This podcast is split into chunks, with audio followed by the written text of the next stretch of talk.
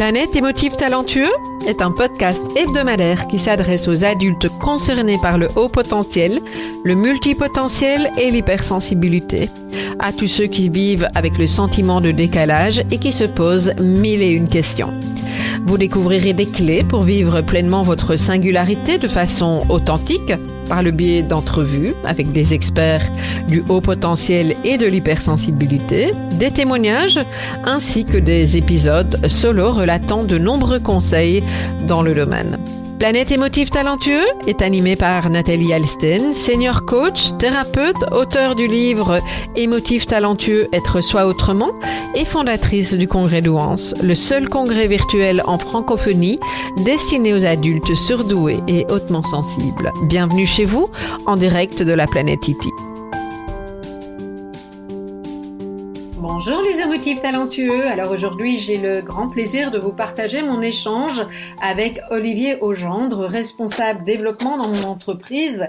Olivier m'aide à aligner les aspects stratégiques avec ma vision, qu'il questionne parfois, histoire de vérifier que je suis bien aligné et m'accompagne à partager le message que je souhaite transmettre au monde. Il est également le trait d'union avec le reste de l'équipe et compte tenu de ma capacité à partir dans tous les sens, pas surprenant de me retrouver face à quelqu'un qui a un parcours relativement atypique. Il nous parle de son expérience pro, de la découverte de son HPI, de son cheminement par rapport au syndrome de l'imposteur et de sa capacité aujourd'hui à montrer sa vulnérabilité. Il nous livre ses réflexions avec authenticité et vu sa longue expérience, bah, on n'a pas réussi à faire court. À tout de suite. Hello Olivier, comment vas-tu? Hello Nathalie, je vais très bien, merci. Très contente de t'interviewer et dans un contexte différent puisqu'on travaille ensemble et euh, toujours très gai pour moi de découvrir des aspects que je ne connais pas forcément des personnes avec qui je travaille. Donc, euh, c'est ce qu'on va faire euh, aujourd'hui. Alors, tu as déjà écouté une série de mes podcasts et tu sais que quand je propose un itinéraire émotif talentueux, je demande toujours au potentiel, multipotentiel, hypersensible, qu'est-ce qui te parle le plus? Ah, d'habitude, euh, je prépare. Là, j'ai pas pensé à préparer cette question-là.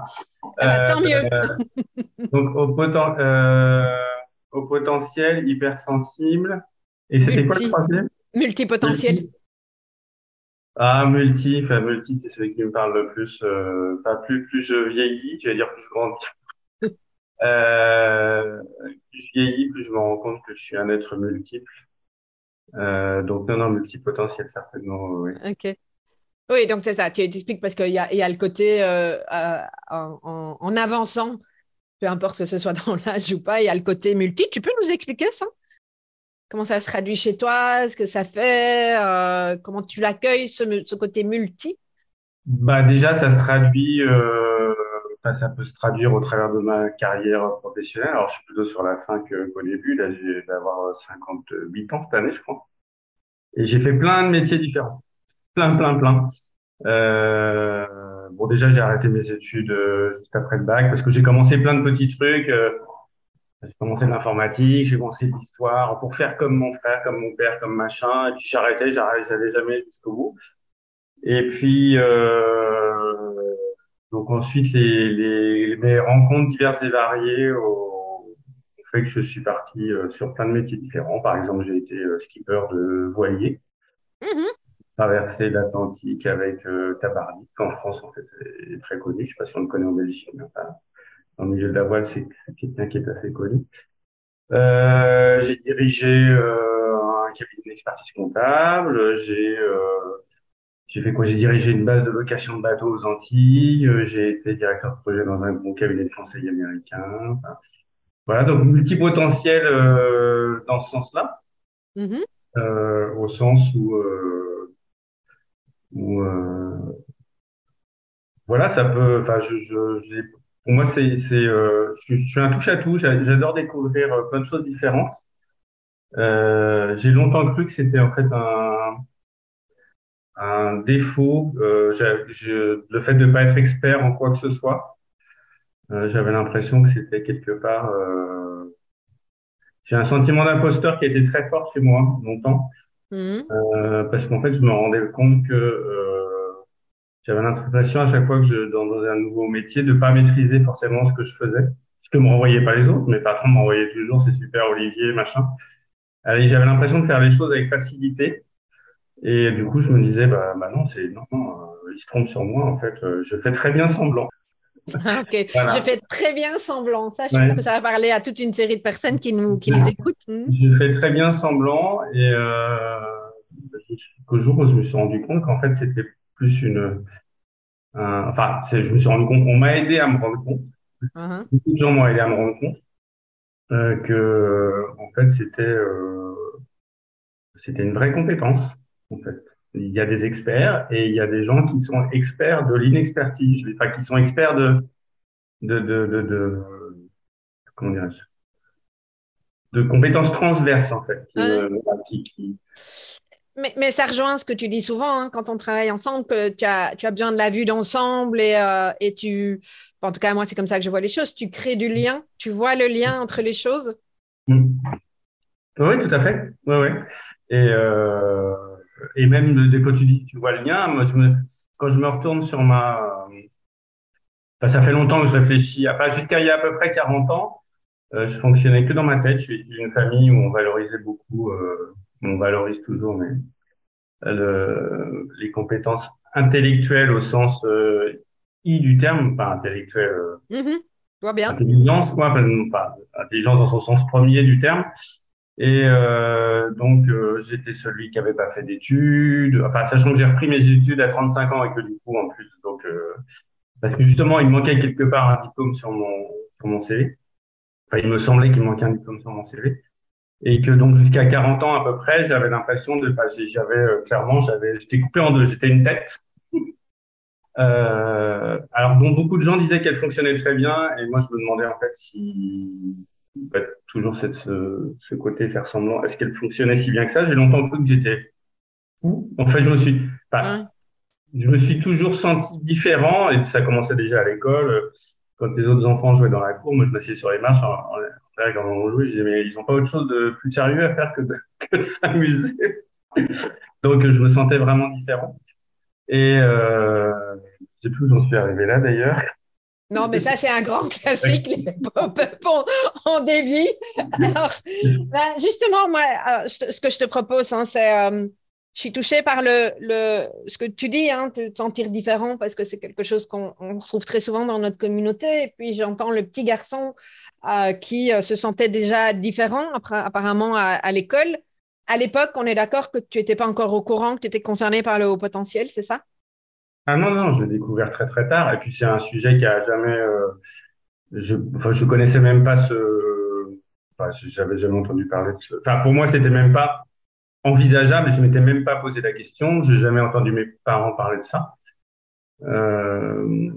Non, non, j'ai découvert ça, je sais pas, il y a une quinzaine d'années à peu près alors au fil de lecture, de choses comme ça, mais je me souviens très précisément le jour où j'ai pensé que je pouvais, le cas échéant, peut-être être un peu concerné. Je me revois, c'était à la FNAC quand je lisais un livre, c'était le livre de, je pense, de Jeanne Sofachin. Ouais. Trop intelligent pour être heureux. En en parlant, déjà, je sens l'émotion qui, qui, qui mmh. revient. Et en fait, en le lisant, je me suis dit, mais, enfin, je me suis mis à pleurer. Mmh. je me suis dit, mais, elle est en train de parler de moi. Ah je vois bien. Et euh, donc, d'une part, je me suis rendu compte que bah, j'étais peut-être pas. Ça, je me suis dit, mais. Enfin, la vraie prise de conscience a été de me dire, mais je suis pas tout seul. Hmm. Donc, tu as, vu ce bouquin à la FNAC? Tu l'as pas lu à la FNAC, tu as, feuilleté le truc et puis tu es reparti avec ou? Qu'est-ce qui t'a donné envie en fait? Parce que, enfin voilà, qu'est-ce qui fait qu'à un moment donné, on se dit ce bouquin-là, c'est pour moi? Parce que je pense que, alors je me souviens plus des détails, mais enfin, je me souviens de ce moment précis parce qu'il était, il est porteur de beaucoup d'émotions. Mais euh, moi, je suis quelqu'un, enfin, tu commences à le savoir, qui fonctionne par association d'idées. Mmh. Et je pense que, enfin, jusqu'à cette époque-là, et puis même dans les années qu'on suivi, alors maintenant, j'ai mon chemin, enfin, j'ai évolué par rapport à ça, mais par rapport à cette découverte-là, mais en fait, ça faisait déjà quelques années. Enfin, moi, je m'interrogeais depuis que j'étais euh, petit sur le sens de la vie, euh, qui je suis, euh, où je vais, est-ce que je suis fou, est-ce que je ne suis pas? Donc, je lisais beaucoup sur, ce, sur ces choses-là. Je, pense que je regardais déjà à l'époque peut-être des vidéos sur YouTube. Enfin, je sais pas s'il y en avait beaucoup, mais Et euh, je lisais des bouquins aussi. Je pense tu, je crois que tu parles de temps en temps de, tu, parfois tu me parles de Lise Bourbeau. Je pense qu'à l'époque, mmh. j'avais lire des livres qui parlent pas forcément de mémoire de, de, de, de potentiel, d'autres choses comme ça, mais des choses qui commençaient déjà à créer des petites, euh, à allumer des petits flashs euh, dans mon cerveau et, et, dans mon corps, en fait. Et puis, euh, donc, pour en revenir à mon propos, c'était du coup, moi, je, je fais des, j'accumule de l'information ou des ressentis, pas de plus en plus des ressentis que de l'information. Mmh. Euh, ou en tout cas, je, je stocke l'information sous, sous, forme de, de ressenti et beaucoup moins avant que sous forme de connaissances purement intellectuelles. Et puis à un moment, il y a des liens qui se font. Ouais. Et euh, donc, euh, ce livre, enfin, quand j'ai, je suis allé naturellement vers ce livre, euh, et c'était le bon moment pour moi d'arriver dessus, d'autant plus que je crois beaucoup que euh, il est, enfin, aux, choses qui arrivent au bon moment quand on est prêt, enfin, quand moi je suis prêt. Et je pense que c'était le bon moment. Je serais peut-être passé un mois plus tôt dans ce bouquin, il m'aurait peut-être pas du tout attiré. Oui, c'est ça. Donc, c'est un euh, titre, un bouquin, une énergie. On peut... Enfin, ça, c'est mes mots, mais euh, voilà, il y a un truc qui a attiré à, ce moment-là. Donc, tu ne mm. cherchais pas spécialement quelque chose, c'est juste au rayon livre euh, en train de. en fait, le titre, trop intelligent pour être heureux. je me disais, mais comment est-ce que. je sais pas, moi, c'était incongru comme titre. Je me disais, mais comment est-ce qu'on peut être intelligent et être malheureux? Déjà, je me sentais mm. pas forcément intelligent, même si je pense que je commençais à faire un travail là-dessus. En tout cas, enfin, je me sentais bête, pas forcément, pas, bête, en tout cas différent. Et ce titre, euh, ouais, ouais, non, tiens, tiens, mais maintenant je comprends tout à fait comment le fait de, alors, ce que je vais mettre derrière intelligence, c'est plutôt euh, un mode de fonctionnement particulier de, de, de, de mon cerveau, en fait. Mais euh, pour répondre à ta... oui, voilà, donc, le, livre m'a attiré parce que bah, voilà, j'ai fait des liens. Après, je pense que c'est plein de petits. Euh, je me dis qu'il faudrait peut-être que ça serait bien que je documente tout ça parce que il me reste que des flashs comme ça, ce bouquin. Après, je, comment j'y suis arrivé euh, bah, Non, c'est pas ultra important. C'est juste que ce que, ce que j'ai envie de euh, par rapport aux gens qui nous écoutent, hein, de, mettre en lumière aussi, c'est qu'il y a comme ça des moments où on ne sait pas pourquoi. Euh, moi, ça, me parle sur un autre sujet. Hein, c'est euh, le livre sur le journal créatif, c'est tout à fait autre chose, mais je l'ai acheté et j'ai suivi la formation 6, 7, 8 ans après et le bouquin est resté dans ma bibliothèque, mais j'ai été attirée. Je me rappelle, c'est amusant que tu dis ça, je me rappelle du moment où j'ai vu, c'était à la FNAC aussi, c'est drôle, probablement pas la même, mais à Bruxelles, où j'ai pris ce bouquin, je savais qu'il y avait quelque chose dans ce bouquin pour moi. Donc voilà, je pense que euh, c'est peut-être intéressant pour les personnes qui nous écoutent aussi d'écouter parfois ces intuitions, on ne sait pas pourquoi, mais euh, euh, d'écouter son, son, besoin de découverte, d'exploration, parce que ça peut, ça peut nous emmener à des chouettes endroits en tout cas. Oui, puis en plus pour moi, ça ne devait pas être la première fois, mais comme je disais tout à l'heure, moi, j'étais une tête et puis mon corps, il me servait euh, à avoir une vie physique, mais c'était pas. Euh, je me souviens à l'époque où j'étais marié, ma femme souvent me disait euh, et, ça te fait quoi? De quoi tu as besoin? Bon, bah, moi, ça me fait rien. j'ai besoin de rien. j'étais une tête. Donc, je réfléchissais de quoi j'ai besoin? Bah, non, je pas, mais mon corps, il, il participait pas du tout au processus. Et, et le, la découverte de ce livre et, et, et d'autres découvertes, en fait, c'est là que j'ai pris conscience. Enfin, ça a commencé un peu avant, mais qu'en fait, euh, c'est mon, mon, mon, corps, enfin, mon corps et ma tête aussi, mais mon corps avait sûrement beaucoup plus de réponses à me donner que ma tête. Donc, intellectuellement, tu as pris conscience de ça ou bien il y a des choses qui se sont passées corporellement pour toi? Ah non, non, non, il y a des... bah, déjà, je me suis mis à pleurer en le lisant. donc, mmh, euh, mmh. corporellement, il s'est passé des trucs. Euh, moi, le vrai déclic dans ma vie, euh, c'est qu'à partir du moment où j'ai commencé à, aller euh, accepter d'écouter ce que mon corps avait, avait à dire. Donc, tu découvres, il y a euh, ce, livre en question, quoi, il y a une quinzaine d'années, je ne sais pas. Oui, quelque chose comme ça, je ne sais plus exactement quand, mais ouais. OK. Qu'est-ce que tu en fais? Parce que est-ce que tout de suite, tu as écouté ton corps ou est-ce qu'il y a d'abord eu des étapes euh, ah, parce que tu découvres ça, est-ce que tu as eu besoin de valider ou pas? Euh, Quel a été le chemin pour toi à ce moment-là? Euh, Alors là, je parle de mémoire euh, parce que c'est assez loin et je ne me souviens pas forcément tout. Mais je pense qu'assez rapidement, j'ai eu besoin de, de, de valider, parce que bon, c'était un bouquin de gestion Fachin, donc elle prêchait pour sa paroisse et voilà, elle parlait du, bah, fait de faire le test une, j'allais dire un BTI, rien à voir. le test OS 4, euh, le test OS 4, et très vite, j'ai eu besoin de valider ça avec un test, euh, avec le test en l'occurrence, et euh, avec la crainte d'échouer au test. Enfin, quand je dis échouer au test, je, mmh. je le dis en riant en fait, parce que mais c'est pour ça que moi j'appelle ça un bilan et pas un test, hein, mais euh, je comprends bien que je passais par la même chose. C'était euh, terrorisant pour moi. Donc, euh, ouais. Mmh. Donc je me suis inscrit, j'ai passé un test avec une de ces psy et c'est Jeanne Sofachin qui m'a fait des briefs. Donc elle m'a confirmé que j'étais, alors elle, elle disait, bon, surdoué, je ne sais plus quelle, quelle minute. En plus, elle m'a donné, donc avec un score homogène, donc, et elle m'a donné un taux de QI, j'ai dit, oula, ils ont dû se tromper quelque part. et, euh, et c'est elle qui m'a fait comprendre, euh, même si après elle m'a proposé de travailler avec elle, j'ai pas eu envie. Euh, mais c'est elle qui m'a fait comprendre notamment, euh, parce que je, on parlait de pendant ce débrief du fait que je commençais tout, toujours plein de trucs, j'en parlais tout à l'heure pour ma carrière professionnelle, je finissais jamais rien. Et c'est là qu'elle m'a fait comprendre avec justement, bah, ça me fait penser du coup aux, graines dont tu parles toi. C'était qu'elle m'a fait un petit schéma avec euh, la terre, les graines qui sont en dessous. Il y en a qui sortent, il y en a qui sortent pas, il y en a qui sortent qu'on et qui sortent plus tard, machin. Donc ça, ça m'a pas mal parlé.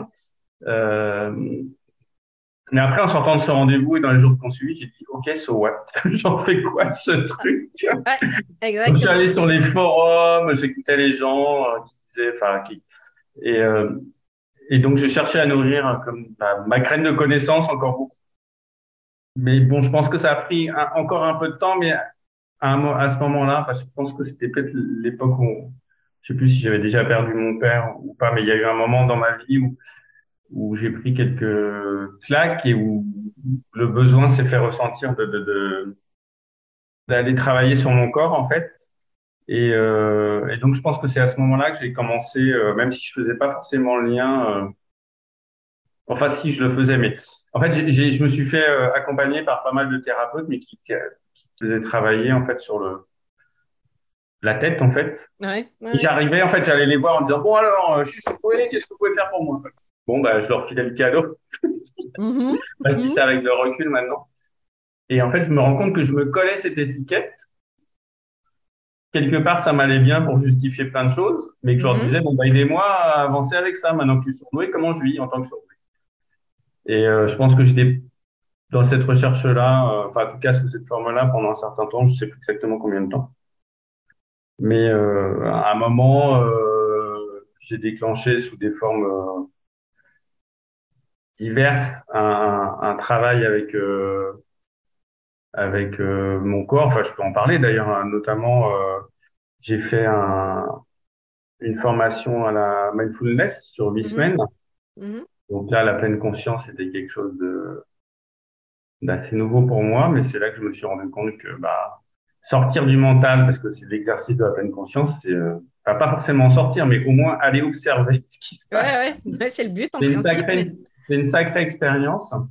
Oui, oui, surtout que les huit semaines de mindfulness, tu commences avec, euh, on te demande de faire 30 minutes de méditation tous les jours. Je ne sais pas si c'était ton cas, mais moi, ça a été comme ça. Euh, je ne crois pas, je ne sais plus. Moi, je me souviens du premier exercice, c'était en groupe on nous fait ferme les yeux, on nous pose un truc dans la main. Mm-hmm. Après, on, voilà, on nous demande de, de, de, de, découvrir cette chose dont on ne sait pas ce que c'est, ensuite de la mettre dans sa bouche. C'était, en l'occurrence, c'était un grain de raisin. Mm-hmm. Et, ça m'a fait prendre conscience que euh, à quel point, enfin, c'est l'objectif de l'exercice, mais je vivais ma vie euh, avec des schémas, des, des a priori, des, je bouffe une orange, par exemple, bah, je vais la manger machinalement. Je vais même pas, même pas découvrir le plaisir que c'est de manger d'une orange parce que je colle déjà une étiquette sur l'orange. L'orange, ça a tel goût, ça a tel couleur, machin. Donc voilà, ben, je la mange machinalement sans autre chose. Alors que là, on, on me proposait d'aller faire un tout autre exercice, de découvrir un truc que je connaissais déjà, mais comme si c'était la première fois. Redécouvrir, en fait. Mmh. Ouais, et puis bah, du coup, de, de, de au-delà de ça, la proposition que j'entendais, c'est aussi de vivre ma vie comme ça. Ok. Donc, il y, a eu, y a eu le mindfulness, mais moi, dans l'histoire, et par rapport à ce qu'on a déjà pu euh, échanger, est-ce qu'il y a eu un moment donné, tout à l'heure tu as parlé de la, mort de ton père, mais est-ce que que tu as eu l'impression que euh, la découverte de ton potentiel faisait, euh, comme moi je dis à, ma communauté, je parle de, la phase révolution-révélation. Est-ce que ça a été, euh, oui, tu en parles parce que tu as pleuré, mais est-ce est-ce qu'il y a eu un switch de suite? Est-ce qu'il a fallu un, événement dans ta vie pour te connecter à ton potentiel? Comment ça s'est passé pour toi? Bah, Déjà, ça m'a servi, alors je serais tenté de dire intellectuellement. Déjà, ça m'a rassuré sur le fait que j'étais pas fou. Mm-hmm ça m'a ça m'a dit que j'étais différent. Mm-hmm. Mais ça, c'était OK pour moi. euh, je suis ému en disant ça. C'était OK pour moi d'être différent. Mm-hmm. Euh, et ça m'a permis, euh, au, début, ça m'a permis d'éclairer sous un jour nouveau tout ce que j'avais vécu jusqu'à ce moment-là, en fait. Et que je pouvais quelque part me reprocher ou, enfin, enfin voilà, ça, la première étape, ça a été celle-là.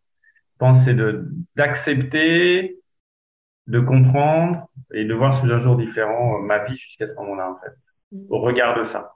C'était comme une grille de lecture qu'on me donnait, quoi. Mm. Après, la bascule, euh, enfin, la bascule, elle s'est faite au, au, fur et à mesure. Enfin, je parle, je parle beaucoup du corps parce que à l'époque, je pleurais jamais. je parle de la mort de mon père parce que je sais même pas si j'ai pleuré son enterrement. Et je pense qu'il il, est, doit être mort avant que je découvre euh, ce potentiel.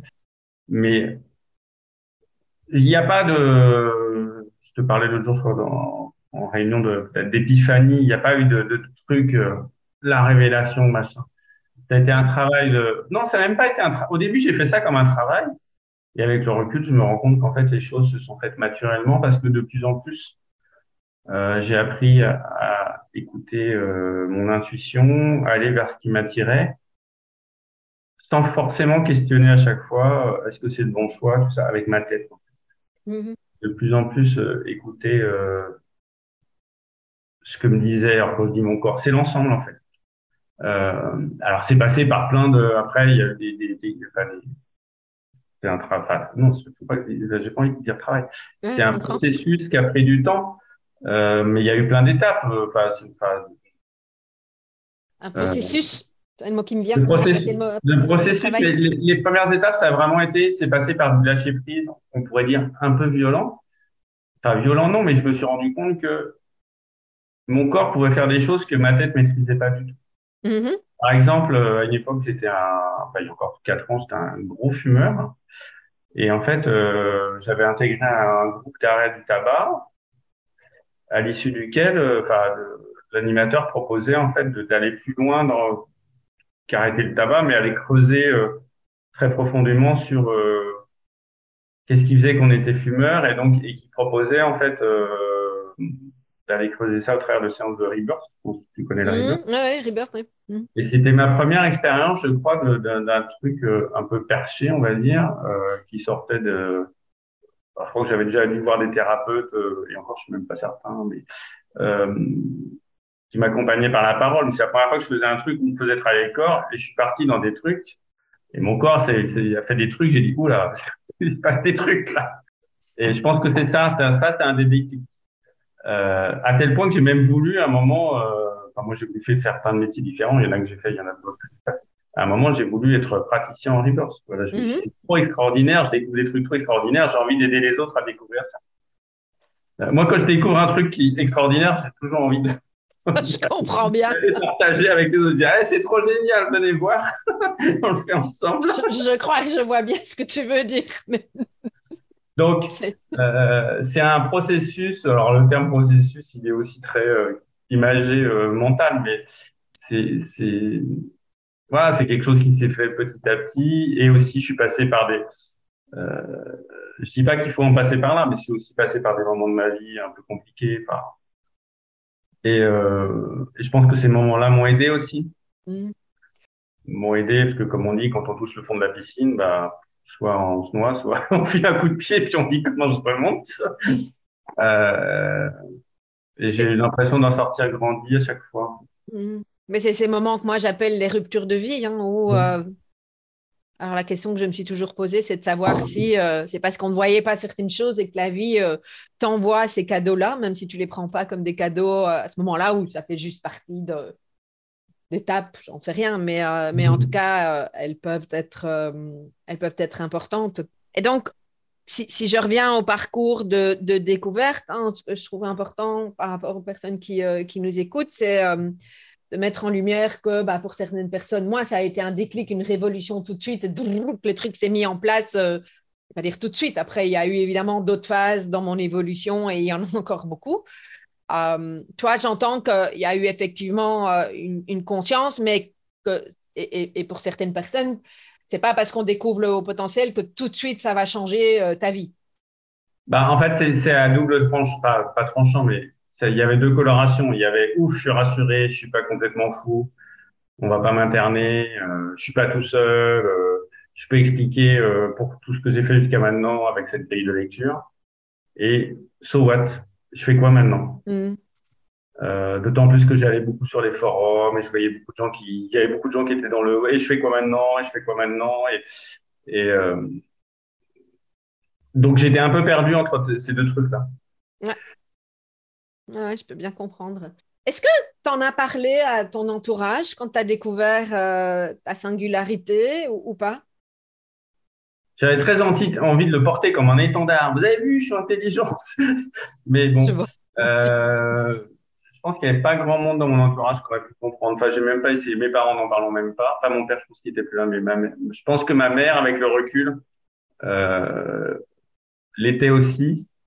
Mais je crois que j'ai essayé de lui en parler, mais elle, a, elle, comprenait, elle n'a pas compris en fait. Euh, je crois que j'en ai parlé qu'à ma femme. Mm-hmm. Après à mes enfants quand ils étaient un peu plus grands. Mais non, ça a été compliqué de trouver des gens qui parlaient de ça. Euh... Non, non, j'ai pas beaucoup. Euh... Non, non, j'allais sur les forums, je me suis inscrit à Mensa, euh, mais bon, je suis jamais allé à aucun événement. Parce qu'en fait, même en même en sachant ça, je me sentais quand même coupé des, des quand je lisais les messages des gens sur les forums, je me sentais pas forcément concerné, pas, ou j'avais pas envie en tout cas. Euh. Donc non, non, j'en ai très peu parlé. Je pense j'en ai, j'en ai, on a échangé là-dessus avec ma femme, mais euh, me sens plus en fait. C'est pas, c'est pas quelque chose que j'ai beaucoup partagé. Est-ce que ça t'a permis de, de, voir que tu étais ou pas entouré de personnes qui fonctionnaient peut-être pas exactement comme toi, mais qui étaient euh, également concernées par le haut potentiel? Ou multi, parce que évidemment, à l'époque, surtout avec le, livre de Jeanne Thiofachin, j'imagine que c'était juste le HPI. Hein, moi, j'utilise rarement le haut potentiel intellectuel, je le vire de mon vocabulaire parce que je trouve que ça, ça limite, mais ça, c'est moi. Euh, mais, mais donc, euh, est-ce que, est-ce que effectivement, ma question, c'était euh, est-ce que ça t'a permis de, de, reconnecter à des personnes, à, à, identifier dans ta famille, tes enfants, ton épouse, tes parents, que sais-je, tes amis, des collègues? Bah, En fait, c'était compliqué parce que j'avais l'impression de voir partout. Mmh. Et du coup, de plus en voir parce que je ne savais pas. je savais pas. Donc, j'ai. Non, j'ai pas. Enfin, je je pense avec mes amis, par exemple. Je crois que j'avais essayé de leur en parler, mais ils, comprenaient pas. Mais parce que, parce que moi, je, en fait, je, venais encore à l'époque avec l'étiquette euh, au potentiel intellectuel. Ouais. Et donc, c'est ça que j'essaie d'identifier. Et je me rends compte maintenant qu'en fait, euh, c'est largement autre chose que ça. Mais, euh, mais donc, non, à l'époque, j'étais pas outillé pour, mm. pour, enfin, où j'essayais de regarder autour de moi, mais je disais non, non, ah oui, ah non. c'est une vraie question hein, pour euh, même chose sur les, personnes qui nous écoutent. Ça peut être, euh, ça peut encore creuser le sentiment d'écart pour certains quand on ne reconnaît pas les, personnes dans notre entourage, quand on n'est pas reconnu là-dedans ou qu'on ne te reconnaît pas. Moi, ça a été le contraire. Je me rendais compte qu'il y en avait plein, qu'il n'y avait pratiquement que ça alentour de moi. Donc, ça a été euh, sécurisant, mais pour toute une série de personnes, ça isole encore plus. Je ne sais pas si c'était ton cas, mais bah, C'est-à-dire que moi, par exemple, si je... Alors, je sais pas si c'est lié à mon potentiel, mais moi, j'aime bien toucher à tout. Enfin, je vais pas forcément, j'allais dire, je vais au fond des choses. C'est pas vrai, c'est une façon d'aller au fond des choses, mais j'ai changé plein de fois de métier et j'ai dans mon entourage, c'est pas le cas. Et, et, mes amis comprennent pas, ils me disent tu te mets en danger, machin. Alors j'ai toujours eu la conviction que je, je, je, ne me mettais, mettais, pas en danger en, en allant entre guillemets à l'aventure quoi. Et donc c'est quelque chose j'avais du mal à expliquer, ils comprenaient pas. Donc c'est oui, et même c'est amusant parce que te connaissant, j'ai même l'impression qu'en faisant tout le temps la même chose, c'est peut-être ça qui te mettait en danger. Ah oui, c'est clair. Oui, oui. Mmh. Ah oui, je pense que si on me disait demain de quoi tu as peur de mourir, je pense je dirais, je dirais de l'ennui, hein, d'ennui en fait. ah ouais. Je rigole pas parce que je, parce que je te connais et que je me dis, toi t'ennuyer avec tout ce à quoi tu touches, ça m'étonnerait, mais, mais j'entends bien. J'entends bien, effectivement. Euh, euh, j'ai envie de te, questionner avant de revenir peut-être sur la, partie pro, parce que je pense que ça peut être intéressant aussi à, entendre, mais à quel moment tu as fait le lien avec, euh, et est-ce que tu en fais un d'ailleurs, avec la haute sensibilité? Bah, Je crois que je n'ai jamais fait le livre. Ok, donc pour toi, c'est deux choses euh, séparées? Je m'étais jamais posé la question, à vrai dire. Euh, je ne sais pas si je suis hautement sensible. Ah, si je pleure, facilement. Enfin, je pleure facilement. À une époque, je ne pleurais pas du tout. Et maintenant, je, je, suis très content de pleurer. Mais. Bah, hautement sensible, c'est pas que pleurer. Hein oui, oui, mais du coup, je ne sais pas ce qu'on met. Euh, alors, je devrais savoir, parce que je travaille avec toi. Normalement, je devrais connaître par cœur toutes les définitions. Oh, pas forcément. C'est ça qui t'est demandé, mais. Euh, est-ce que je suis hautement sensible? Je ne sais pas. Non, je pense que. Je ne sais pas si je suis hautement sensible ou si j'accepte de plus en plus de me laisser toucher par euh, la vie. En fait, c'est plus ça. Est-ce que c'est hautement sensible ou pas? Du coup, je me dis qu'on a peut-être tous cette capacité et, et que c'est juste une question d'acceptation et d'ouverture de cœur ou de je sais pas quoi, et que donc euh, je m'étais jamais posé la question de savoir si j'étais hautement sensible. Okay. Peut-être que je me laisse de plus en plus toucher. Voilà. Ouais, ouais. Et c'est chouette. Enfin, moi, c'est quelque chose que j'apprécie chez, chez, beaucoup de personnes et chez toi en l'occurrence. Euh, euh, ce que je pense qui peut être intéressant parce que j'aime bien ce que tu viens de dire hein, par rapport à l'ouverture du cœur, etc. Et effectivement, mais euh, il y a cette question d'intensité. Euh, moi, en tout cas, si je reviens à ma haute sensibilité, à le côté haute, parce que je sais que dans l'équipe, vous savez tous ça, quand je vis des émotions, je ne les vis pas à moitié, c'est très intense chez moi. Hmm. Ah oui, oui, oui. Bah, alors à ce moment-là, oui, bah, peut-être que, je ne sais pas si tu, me connais, tu me connais un peu maintenant. Moi, je suis quelqu'un qui, je suis une cocotte, mais c'est l'exemple que je prenais il y a deux jours.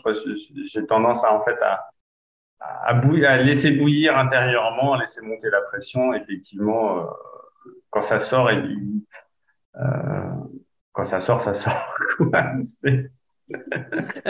Donc, euh, est-ce que c'est être, est-ce que, moi, je, je, je sais que je suis de plus en plus ému touché par. Euh, en fait, je, je, me rends compte que ce qui me touche, c'est le. J'y pensais l'autre jour là parce que j'étais à un séminaire euh, autour du, enfin, de développement personnel sur la pleine conscience, plein de choses comme ça. Et il y avait des images à un moment qui étaient diffusées et en fait, qui, enfin, qui, des images qui m'ont beaucoup ému et en fait, leur point commun, je pense que, enfin, je m'étais posé la question de qu'est-ce qui m'émeut, pourquoi parfois je, je pleure juste en voyant quelqu'un chanter à la télévision.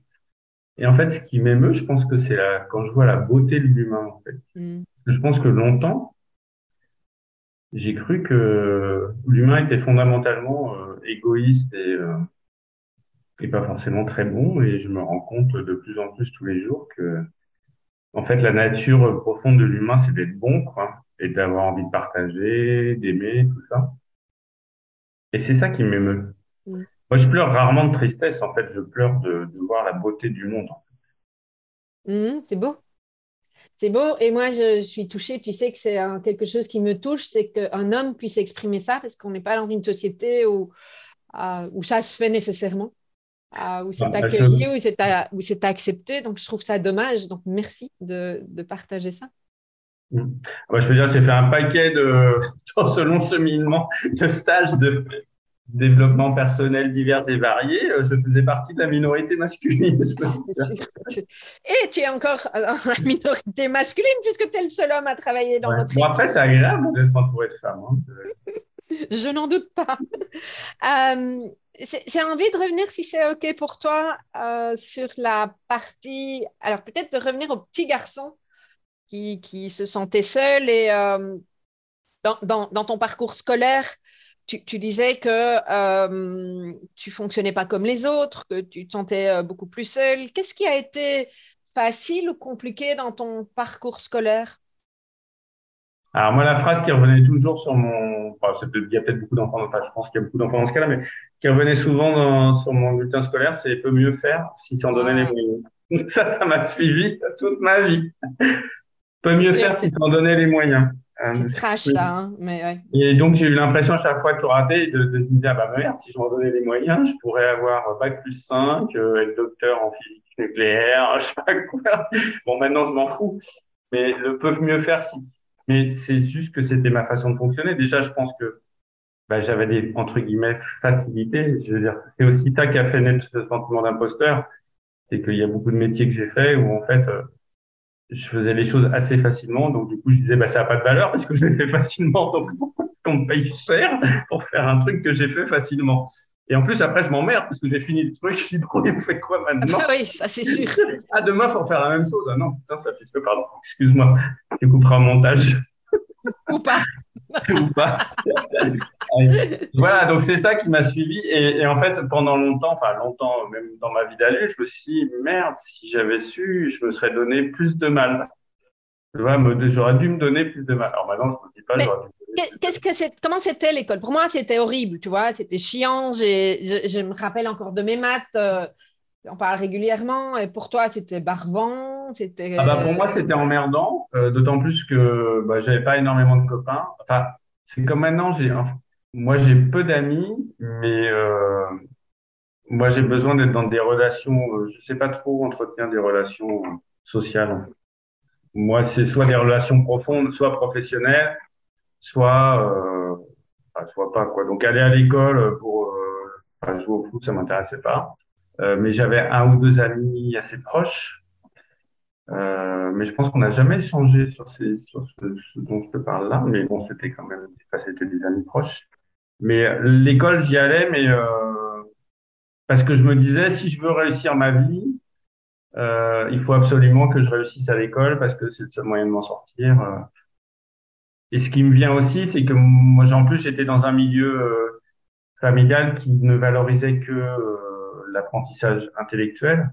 Donc, j'ai pas été nourri de ce qui me manque maintenant, mais j'essaie de me rattraper un peu. Mais j'ai pas été nourri de, culture, d'art, de choses comme ça. Donc, euh, quand tu t'emmerdes à l'école, mais qu'en plus euh, on te fait pas découvrir, euh, enfin on te fait pas. Je prends ma part de responsabilité. Hein. Mm. Voilà, j'étais pas nourri non plus. Euh, j'étais pas nourri intellectuellement parce que bon, en fait, de ce qu'on apprend à l'école, c'est du par cœur, c'est une machin, pas forcément passionnant, quoi. Il y a pas le sens de tout ça, mais je savais que c'était euh, le passage obligé pour réussir ma vie. Bon, après, maintenant, j'ai compris que réussir sa vie, euh, j'allais dire, c'est pas ça. Non, mais. Ah, on est bien d'accord. Mais, il y avait un message paradoxal très fort, quand même. Hein oui, mmh, bien sûr.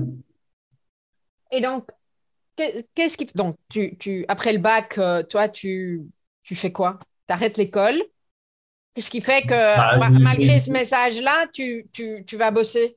C'est ça que je comprends. Hein. Bah, en fait, j'ai essayé des, des, trucs. Mon frère était journaliste. Je me suis dit, bon, ça me plaisait bien. Je vais être journaliste, donc je vais commencer les études pour être journaliste.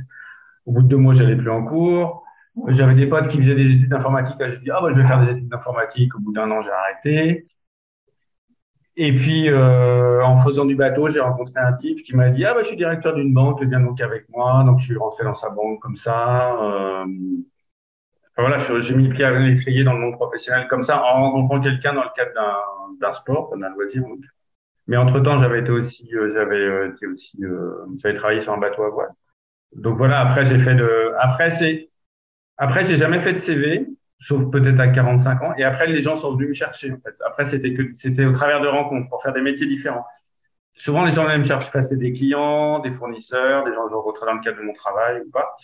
Et les gens me disaient, ah, moi, je fais ça, est-ce que tu as envie de travailler avec moi? Je disais, mais j'y connais rien, ton métier. les gens me disaient, mais je m'en fous, en fait. Moi, ce qui m'intéresse chez toi, c'est pas tes compétences. Moi, je sais que tu sauras tout faire. Ce qui m'intéresse, c'est de travailler avec toi. Donc, euh, voilà, de, de fil en aiguille, je parle. Mais assez rapidement, je m'ennuyais, en fait, à une époque, euh, enfin, je, crois que le boulot dans lequel je suis resté le plus longtemps, c'est quatre ans. J'ai dû faire au moins dix métiers différents. Parce que, au bout d'un moment, je m'emmerdais.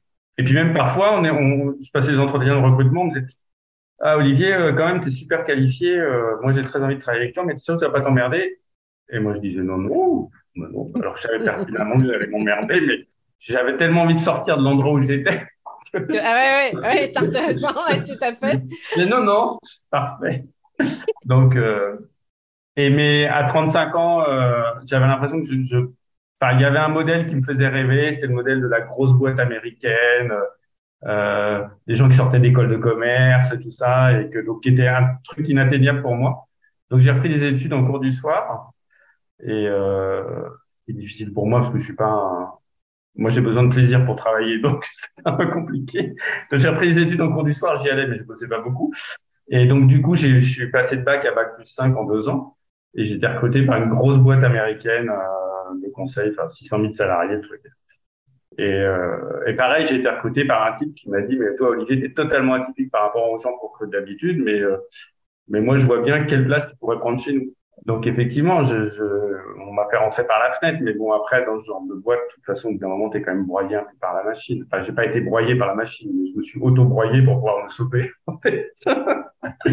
donc, euh, donc et puis pareil, il a un énorme sentiment d'imposture, alors qu'on me disait que j'avais des évaluations dans ces boîtes-là, t'es évalué, t'as des notes, machin. J'avais des super évaluations, alors moi je me sentais pas du tout à ma place, pas du tout efficace, et puis tu te sentais pas à ta place et puis est-ce que je comprends aussi que ça t'a demandé pas mal d'énergie? De rester dans, dans ce canevas, dans, dans cette finalement conformité. Et c'est ça qui est paradoxal, hein, c'est que dans notre communauté, on vient nous chercher par rapport à notre côté euh, atypique et puis en même temps, dans mon expérience, en tout cas, on nous demande quand même de, de rentrer dans un cadre. Je ne sais pas si ça te parle, ça. Alors, en entreprise, tu veux dire? Ouais. Ah oui, oui, ah bah, euh, oui, oui, je pense que c'est la difficulté de, de, de, ce type d'exercice, entre guillemets, c'est que, oui, effectivement, ce qu'on vient chercher, c'est notre côté différent. Et en même temps, cette différence, on ne sait pas quoi en faire, en fait, quelque part. Euh, elle, elle fait peur. Mm. D'autant plus que moi, été amené, je pilotais des équipes, des projets, à la limite, enfin, moi, je travaille plus facilement à côté. On a déjà eu cette discussion oui. que, au-dessus. Mm-hmm. Et là, on me demandait, en fait, c'est très hiérarchisé, on me demandait de travailler au-dessus. Et en fait, à une époque, bon, moi, je m'étais fait, euh, quand j'étais ado ou même à 20 ans, je m'étais, comme dans ma famille, ce qu'on valorisait, c'était beaucoup la réussite sociale. Moi, j'étais rentré dans ce modèle-là. Et donc, pour moi, la réussite sociale, ça sera, euh, je dirige des équipes, une entreprise, euh, j'ai une grosse bagnole, machin. Et en fait, quand je me suis retrouvé dans ce modèle-là, je me suis dit, wow, c'est pas du tout ce dont j'ai envie. en fait, et je me suis rendu compte que c'était pas du tout pour moi. Mais ce qui, je ne renie pas cette expérience. Non, non, bien sûr. Parce que je n'aurais pas fait cette découverte si je ne l'avais pas vécue. Je serais peut-être encore en train d'en rêver. Donc moi, je considère que chaque expérience, même celles qui sont les plus douloureuses, enfin, est, un apprentissage en fait. Ouais. Ça a été quoi le déclencheur pour euh, pour sortir de ça? Ça a été euh, des événements extérieurs. En fait, euh, le fait qu'on décide avec mon, ma femme de se séparer, et même si c'était un choix commun, euh, était quand même très douloureux pour moi. Euh, et puis euh, un ras-le-bol général. Enfin, ça faisait quand même pas mal d'années que je dévorais des bouquins entre guillemets de développement personnel sur choisis ta vie, trouver son ikigai, euh, machin. Et, euh, et que bon, c'était que, que j'étais, comme tu dis, euh, tu avais ça la graine de connaissance, même à un moment. J'étais tellement dans le dans le mal-être du fait de, de, de, cette séparation et puis euh, enfin ça faisait six ans je crois que je me enfin oui là j'étais vraiment resté longtemps dans, dans cette grosse boîte américaine peut-être dix ans je sais plus un tel mal-être, comme tu disais toi-même, ça, ça, me bouffait énormément d'énergie à faire semblant toute la journée, euh, et puis pas, pas, pas, me sentir euh, dans, mon, dans ma zone de confort, et puis même pas, enfin m'ennuyer clairement, mm-hmm. voire pas voir le sens du truc. Donc euh, j'ai, en fait j'ai été, euh, alors là j'ai fait un burn-out à ce moment-là. Enfin j'avais pas mis le mot dessus, mais je suis allé voir pour la première fois de ma vie. Autant avant je voyais des thérapeutes, enfin des, gens qui m'accompagnaient pour trouver le sens de ma vie, ça. Bon, pour aller mieux, on va dire. Alors, je suis allé voir un psychiatre. Je me suis fait mettre en arrêt de travail. Donc, en France, euh, pour être en arrêt de travail, il n'y a qu'un psychiatre qui peut te prescrire. Et il m'a dit, vous êtes en burn-out. Et quelque part, j'étais content qu'il mette ce mot-là. J'avais peur qu'il me dise, non, non, vous n'avez rien, c'est juste dans votre tête. Euh, vous avez un super boulot, vous avez des enfants, vous gagnez bien votre vie, arrêtez d'emmerder le monde. non, il m'a dit non, non, vous faites, Olivier, vous faites un burn-out, je vous arrête immédiatement. Bon, ok. Et, euh, et, donc là, mon arrêt de travail, il m'a renouvelé deux, trois fois. Et là, donc en fait, j'ai pris des journées à, à, rien faire, à pas penser au lendemain où je vais aller au boulot et tout ça, et puis euh, à réfléchir à ce que je pouvais faire pour sortir de ça. Et en fait, euh, bah, j'ai commencé à, j'avais très envie en fait de partager avec euh, le monde toutes ces découvertes entre guillemets, on va dire, qui étaient encore que de la graine de connaissance à l'époque que je faisais sur euh, mon pouvoir créatif, enfin, voilà, tout ce que je découvrais, sur comment je fonctionnais, sur la vie, sur euh, toutes ces ouvertures que je découvrais, j'avais envie de les partager. Et euh, je savais pas sous quelle forme, je voulais faire un blog, un truc comme ça. Et puis, je me sentais pas forcément légitime. Et du coup, j'ai trouvé un biais, c'est-à-dire que j'ai un ami astrologue euh, à qui je dis, bon, allez, on va créer une chaîne YouTube. On... J'ai envie de parler de développement personnel, mais comme toi, tu es astrologue, on va commencer par parler d'astrologie, c'est plus facile. Donc, on a démarré pour ça, pour s'amuser. Et en fait, euh, bah, trois ans et demi plus tard, c'est devenu un métier. En fait, c'est devenu une boîte qui fonctionne. Euh, c'est la plus grosse chaîne d'astrologie française, euh, même en langue française, en fait. Et euh, donc, au début, ce qui m'a permis, enfin, au début, c'était pour du, c'était pour me sortir la tête mm-hmm. du saut. Et au final, et j'avais pas d'arrière-pensée sur je vais en faire un business ou gagner ma vie avec. C'était juste, j'ai besoin de me changer les idées, j'ai besoin de faire un truc qui a du sens, j'ai besoin de me faire plaisir, j'ai besoin de partager. Et au final, ça s'est transformé en j'ai changé ma vie. Mm-hmm. Ah, euh, professionnellement, tout pas que professionnellement. Mais voilà, il n'y avait pas d'intention, en fait. Il y avait juste l'intention de m'en sortir. Oui, mais écoute, intérieur, j'entends une petite flamme qui s'est rallumée à ce moment-là, on dirait. oui, oui, Parce que j'avais trouvé euh, comment, en fait, j'avais trouvé comment euh, incarner euh, tout, ce, tout, tout, ce dont je rêvais. Enfin, c'est-à-dire que avant, j'étais dans la recherche de que je, parlais de trouver son équilibre tout à l'heure, je crois que je t'en ai parlé hier ou avant-hier. Ouais. Il faut que je trouve le sens de ma vie, c'est quoi le métier idéal pour moi. Et en fait, j'étais dans cette recherche-là, je me disais sans arrêt, bah, tant que j'ai pas trouvé les réponses, je peux pas avancer, je suis bloqué parce qu'il me faut absolument la réponse pour avancer.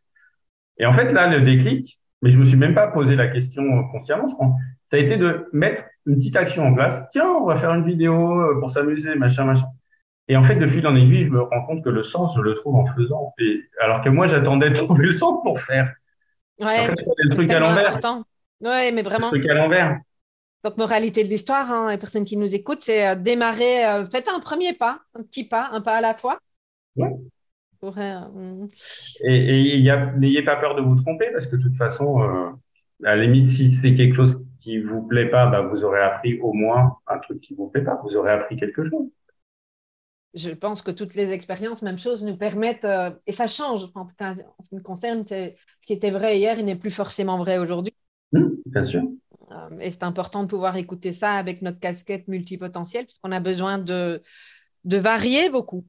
Mmh. Euh, est-ce que tu aurais envie de, partager d'autres personnes qui nous écoutent? Je, je, je, vois le, temps qui file, avec un, bel échange, mais qu'est-ce qu'est-ce que tu penses qui serait encore important, euh, chouette à, partager euh, à la fois à travers tes expériences ou euh, ce que tu vis maintenant ou, une clé ou, les trois personnes qui nous écoutent? Ah, je, pense à un.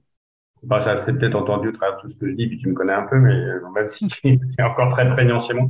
Je suis quelqu'un de très perfectionniste et donc, pour moi, il faut que ça soit parfait avant de, de, de, de, le montrer au monde. Et il y a un truc qui m'a beaucoup aidé, notamment à l'époque où je faisais des vidéos euh, sur YouTube. C'est la phrase « fait est mieux que parfait mmh. voilà. Donc, n'attendez pas que ça soit parfait. Ça ne le sera jamais. Faites-le. Voilà. Merci, Olivier, pour cet échange. Eh ben, autre chose que tu voulais encore dire? Parce que je, vois le nom bah, verbal. Euh, Speedy oui, ben, en fait, en fait, c'est frustrant cette question parce que j'ai tellement de choses à dire. Après, les gens, quand je, enfin, quand je partagerai, les gens viendront voir s'ils veulent. Moi, je, je ferai beaucoup attention aux signes, enfin aux signes. Moi maintenant, parce que comme je, je, je, les vois inconsciemment sans forcément les chercher, l'époque je les cherchais. Et une des premières synchronicités que j'avais rencontrées il y a quelques années, c'était le texte de Nelson Mandela. Et du coup, je m'étais interrogé sur ce qu'il pouvait dire pour moi. Pour moi, c'est le, en fait, ce, alors, je crois pas, c'est pas lui qui l'a écrit, je crois, mais c'est un texte qui est assez connu, mais je en trois jours, je l'ai vu dans trois endroits différents qui n'avaient rien à voir entre eux. Mm. C'était euh, le texte dans lequel il dit euh, N'ayez pas peur de, de montrer votre lumière au, au monde. Euh, n'ayez pas, n'ayez, en montrant votre lumière, n'ayez pas peur d'insécuriser les autres. Au contraire, montrez votre lumière. La phrase n'est pas exactement celle-là, mais en fait, ça m'avait beaucoup parlé. C'est, je pense que ça m'avait aidé pas mal aussi à, à, à avancer. Euh, j'aime bien aussi l'image que heureusement qu'on a des failles parce que c'est ça qui nous permet de, de, de faire sortir notre, lumière. donc je suis, il y a le truc de faire passer la lumière dans les pots fêlés, là, toi. Je ne sais plus c'est quoi la phrase, mais c'est ça. Hein. Mm. Ouais. Mm, mm. Ok. Bah après, j'aurai des tonnes de trucs à dire, mais je regarde la prochaine fois. Un autre épisode, peut-être. Euh, bah, enfin, juste, mais bon, enfin, je ne sais pas si. Moi, c'est un message d'espoir que j'ai envie de donner. Enfin, espoir, je trouve que le mot est presque péjoratif. Enfin, quand je regarde où j'en suis maintenant, enfin où j'en suis, je ne dis pas que je suis arrivé, on n'est jamais arrivé voilà, pour moi, ma vie, ma, je considère ma vie comme un process d'apprentissage continu et je me sentirai jamais arriver quelque part parce que j'ai pas envie d'arriver quelque part. J'ai besoin, en fait, j'ai besoin de me, me sens vivant en apprenant et en vivant les choses. Quand je dis apprenant, c'est pas forcément en termes de connaissances, hein, c'est en apprenant euh, comment je ressens, comment je suis avec les autres. Voilà. Et quand je me retourne, je me rends compte que je suis passé beaucoup dans ma vie par des moments où ça me semblait, ça me semblait inatteignable et où j'avais envie de baisser les bras. Et euh, voilà, c'est ça que j'ai envie de partager, c'est que ces moments-là qui, qui m'ont construit, j'en serais pas là si je les avais pas vécus. Et que, et que voilà, j'apporte un, porte un regard attendrissant sur ces moments-là et que, et que maintenant, quand je me lève, je me réveille le matin, la première chose que je vais, alors j'essaie de faire ça comme un automatique, c'est qu'est-ce que je vais vivre de merveilleux aujourd'hui? Hein. Mmh. Je reprends l'exemple de tout à l'heure du raisin, quand j'ai découvert la, la, méditation de pleine conscience. Et, en fait, j'essaye de vivre chaque nouvelle journée quand je me réveille. Alors maintenant, je commence par une heure de méditation, mais on n'est pas obligé de faire une heure de méditation. On peut pas. Mais en me disant, c'est une nouvelle journée. En fait, je recommence avec 24 heures, je sais pas combien d'heures, enfin, je n'ai pas le chiffre en tête, mais peu importe. C'est nouveau. Je peux repartir de zéro par rapport à hier. Bon, après, il y a l'environnement qui fait qu'on ne repart pas totalement de zéro, mais ma journée va être ce que je veux décider d'en faire, moi. Mhm. Entre guillemets, enfin, je veux pas, mais, euh, mais voilà, j'essaye de partir avec cet état d'esprit-là. Et quand je me retourne, euh, quand je regarde le petit Olivier ou le grand Olivier il y a un an, ou le petit Olivier il y a très longtemps, je, me rends compte du chemin parcouru et, et je trouve ça top parce que je me dis, waouh, c'est génial. Euh. Toutes les craintes que j'ai, à une époque, je, désolé, passer le temps de partie, j'arrête. Pas grave. Non, mais à une époque, moi, je, fais beaucoup, je fonctionne beaucoup par période. À une époque, je, pendant euh, six mois, je noircissais tous les matins mes trois pages du matin. C'est pas, euh, l'idée, c'était pas d'écrire, euh, l'idée, c'est juste de noircir des pages pour se vider la tête, pour pouvoir utiliser sa tête pour autre chose. Et c'est marrant parce que c'était une époque de ma vie, c'était il y a trois, quatre ans, justement, où ça allait pas très bien. Et j'ai relu, je relis régulièrement ces pages-là. Et je vois quelles étaient les craintes que je posais, les rêves que je posais, des choses comme ça. Et quand je relis ça maintenant, je me dis, mais en fait, c'est marrant parce que toutes les craintes que j'avais, sur le moment, elles étaient justifiées. Mais avec le recul, je me rends compte que je n'avais aucune raison d'avoir ces craintes-là. Parce que la vie est tellement bien faite que, en fait, elle t'apporte ce que tu en attends. Donc, forcément, j'avais des craintes sur la vie. Donc, bah, tous les jours, je, rencontrais mes craintes. Mais à partir du moment où j'ai réussi à rentrer dans un process de plaisir, euh, bah, par exemple avec l'astrologue, on me dit on va se faire plaisir, on va tourner une vidéo les craintes passaient au second plan et petit à petit je construisais quelque chose. Et quand je regarde derrière en fait je me dis mais waouh c'est marrant j'ai posé c'est voilà donc c'est euh... enfin, je sais pas je sais pas quel moral en tirer mais voilà c'est mais c'est touchant c'est touchant tu sais, de parce que tu mets en lumière la, la partie euh, peur hein, on passe tous par là c'est euh quand on regarde en arrière, ben, nos peurs, elles n'ont pas forcément été euh, rencontrées, sauf si effectivement, ah, je vais le reformuler à ma manière, mais c'est comme si, euh, à force de se concentrer sur les peurs, on finit par les activer, même si ce n'est pas comme ça que tu as dit les choses, mais au contraire, quand euh, tu parles du merveilleux, enfin, c'est ce que j'ai entendu, si on décide d'activer cette partie-là, en fait, si chaque, chaque journée est une possibilité de pouvoir se reconnecter à ça. Mmh. Enfin, c'est un chouette message. C'est une, enfin, pour moi, c'est une question d'énergie. Euh, on a déjà eu cette discussion. C'est qu'est-ce que j'ai envie de vibrer aujourd'hui? Parce que je crois beaucoup au fait que les énergies semblables s'attirent. Et voilà, c'est pas. Si je me lève du mauvais pied, bah forcément, je vais me fâcher avec tout le monde dans, dans la journée. Là, c'est mmh. caricatural, mais voilà. Donc, c'est quelle énergie j'ai envie de d'échanger avec le monde aujourd'hui. C'est ça la question. Alors, on va vraiment arrêter là, parce que je sais comment on fonctionne.